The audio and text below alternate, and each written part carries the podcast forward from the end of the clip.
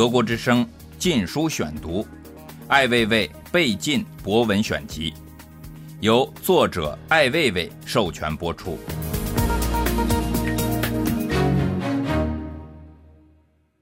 俯卧撑与黑恶势力。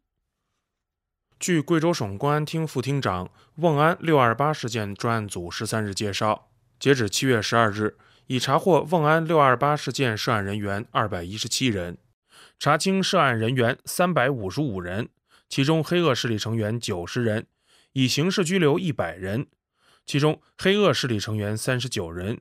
一些涉案犯罪嫌疑人正在组织追捕。人们不仅要想，一个小小的瓮安县城到底有多少违法犯罪分子，人数几乎超过了塔利班基地组织。按照政府的说法，中国除了别有用心的人，剩下的大概就是那些不明真相的人。这些人再教育一百年也没用，因为他们总是一煽就动，一蒙就毙。政府要挽回面子，如果总是选择大开杀戒，势必会取得适得其反的效果。若动辄以刑拘上百人来吓唬百姓，那么这些人和他们的同样愚蠢的亲朋好友们，会心甘情愿地站在政府的一边吗？今天又爆出浙江玉环县发生派出所被围攻的“七幺零”事件。公安机关称，这是一项严重的妨碍公安机关执行公务、聚众冲击国家机关的严重刑事犯罪，将一查到底，从严打击，绝不手软。先不说谁对谁错，这年头人民群众吃饱了撑的，非要和警察过不去。上海那边的事儿还没有从惊恐中缓过劲儿来，你们就不让人消停一下？想起来，当年八路打鬼子也没有这样的捷报频传呢。中国的事情实在好笑，公检法动辄就标在一起联合作战，重拳出击，严厉打击。正是由于这样无视法律、无视人权和民权，导致冤假错案层出不穷，矛盾越积越大，纠纷越来越多，而和谐社会的理想则是越来越远。原因其实很简单，因为我们的官老爷们多少年来，他们只学会了两件事。当需要讲清事实真相的时候，无论是对上级或是群众，他们就只会俯卧撑。俯卧撑完毕，接下来回过头来，定然是重拳出击。二零零八年七月十五日，公开审判杨家案已经半月有余。由于上海警方疑似掩盖事实、曲解真相，致使案情蹊跷，产生公信危机。半月来。除了上海公安官方网站的一次令人充满悬念的改动，几家媒体不负责任的信息错乱、事实支离破碎的报道，剩下的就是公安七月七日披露袭警案详细经过。在警方的对社会的公开陈述中，矛盾百出，缺少逻辑。看来，上海政府理应对闸北分局督察做出刑事责任能力测试。自称有着无限优良传统、作风正派的上海公安，在空前绝后的损兵折将之后，是否应当重新将杨家事件的基本事实说得清楚一些，少一点掩饰，多一点事实？不做英雄可以理解，但总不至于装聋作哑、装疯卖傻，让关心你们的广大人民群众痛心疾首，无法分担你们的忧虑和不幸。为了一件莫名其妙的小事儿。将一个没有偷自行车的游人扣押审讯，还不辞辛劳不远千里的两次赴京进行调解和宣罚。今天，当全国人民眼巴巴地望着你们，期待着你们的勇气和信念，拿出点让人信得过的说法时，你丫怎么怂了？这表现实在让人为你们担心。都吃了那么大的亏，居然还掖着藏着，不敢说出挨打真相。上海的事儿叫人不可思议。不管杨家案最后结果如何，他已经清楚证明，几十年来的改革开放并没有真正使中国走上民主和法治，国家仍然无法摆脱公检法体制内部腐败带来的苦果。杨家案中，上海警方至少明显遮掩了部分重要事实，使杨家案在犯罪动机和最终结局上无法自圆其说，并终将使上海警方作茧自缚，难以解脱。由于执法者无视法律尊严、滥用权力，致使政府处在被动的地位，使司法改革和法治遭受挫折。国家权力、政府信誉和法律尊严蒙受耻辱。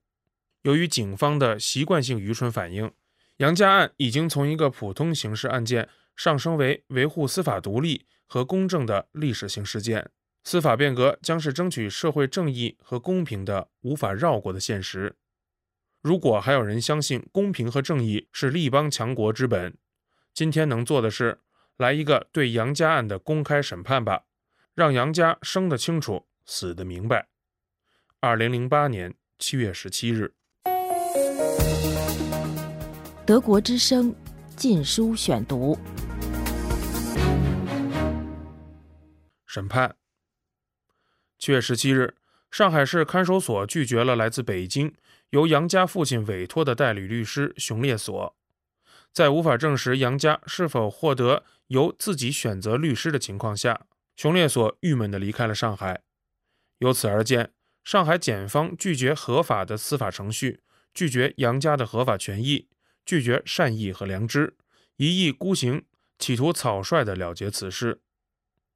这里需要提醒上海的是。尽管这是你们的一贯作风，尽管你们有说不出的苦楚，尽管你们总是很有把握，估计这次仍然是错误的估计了形势，必将面临更大的困难。七一杨家案发生在中国共产党八十七岁诞辰之时，发生在中国现代化文明程度最高的上海，发生在国家政府行政机关大楼，涉及到警察六死四伤。致使案发后迅速成为社会公众质疑司法公正的焦点，同时成为社会最为缺少透明度、缺少可信度的同类案件。司法程序作为社会公器、国家机器的构成、社会伦理的具体体现，必然是国家和全民利益的一部分。此案的性质已远远超越一起由涉嫌自行车偷盗、警察滥用暴力报复行凶的刑事案件。由于上海警方在涉及事实真相时含糊其辞、敷衍了事、回避和掩盖、蒙蔽公众的传统性不良作风，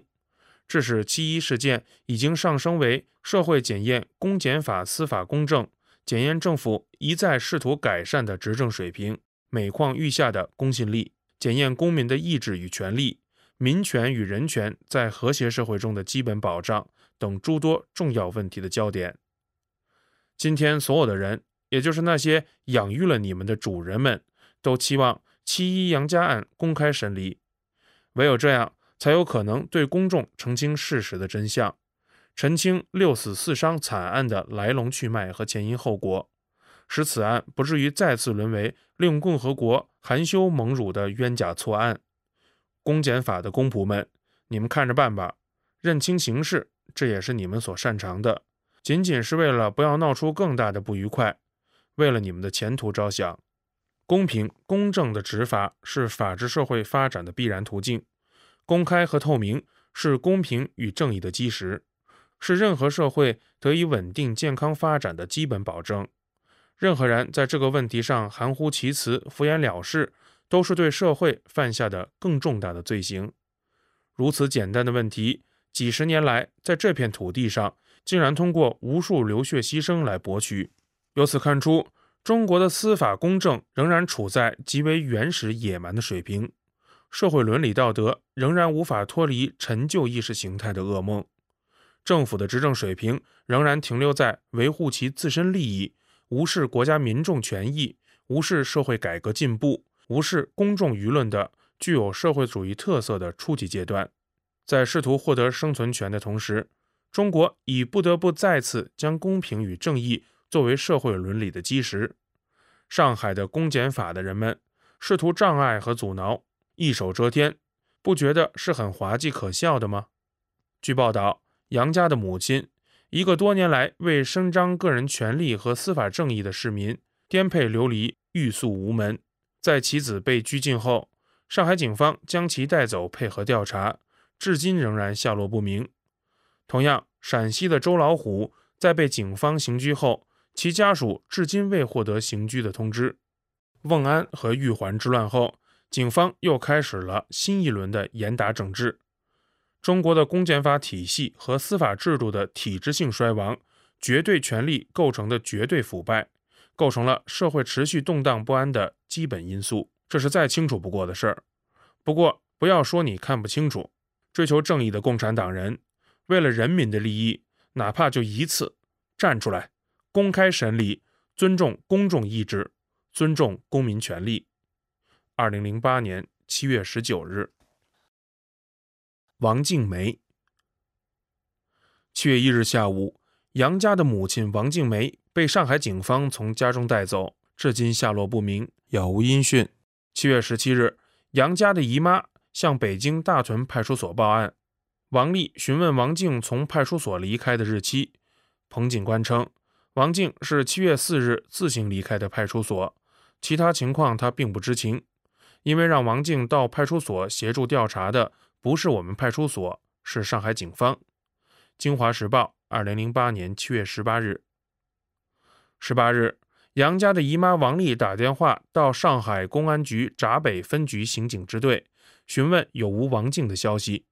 对方称此事属于查找走失人口，建议他向闸北分局治安队了解情况。王丽打电话到闸北分局治安队，被告知在北京报走失，就应向北京警方了解情况。《扬子晚报》。二零零八年七月二十一日，公众、媒体和律师关注杨家母亲王静梅的安危，多次向上海方询问，上海方均不置可否。十九日，上海代理律师谢有明宣称获得杨家的母亲王静梅签署的代理许可，使王静梅的失踪更为神秘复杂。是什么人在什么地方以什么理由绑架了杨家的母亲王静梅？使一个曾经为讨还公道上访奔走八年的普通妇女瞬间在人间蒸发。杨家母亲王静梅的消失，切断了公众进一步了解之前发生了什么的唯一的路径，而这一点一直是公众质疑的要点，同时是上海警方拒绝说清楚的地方。人们有理由担心王静梅的人身安全，她的缺失将对杨家案获得公正审理形成难以估量的影响。王静梅的失踪有多种可能：去黄浦江边散步，遭到瓮安黑恶势力的保护，或是在公交车中爆炸身亡。但是，无论是什么样的结果，都不能遏制公众对现行司法体制的不信任，无法开脱上海公检法的无赖行径，无法停止进步中的现代社会对公平与正义的诉求。王静梅作为一个普通的北京市民的消失。是否应该引起北京警方的关注？它关系到北京市民的生命保障和社会安全。关注杨家案司法公正的同时，关注杨家的母亲王静梅的命运，关注生命，远离奥运。德国之声《禁书选读》，艾未未被禁博文选集，由作者艾未未授权播出。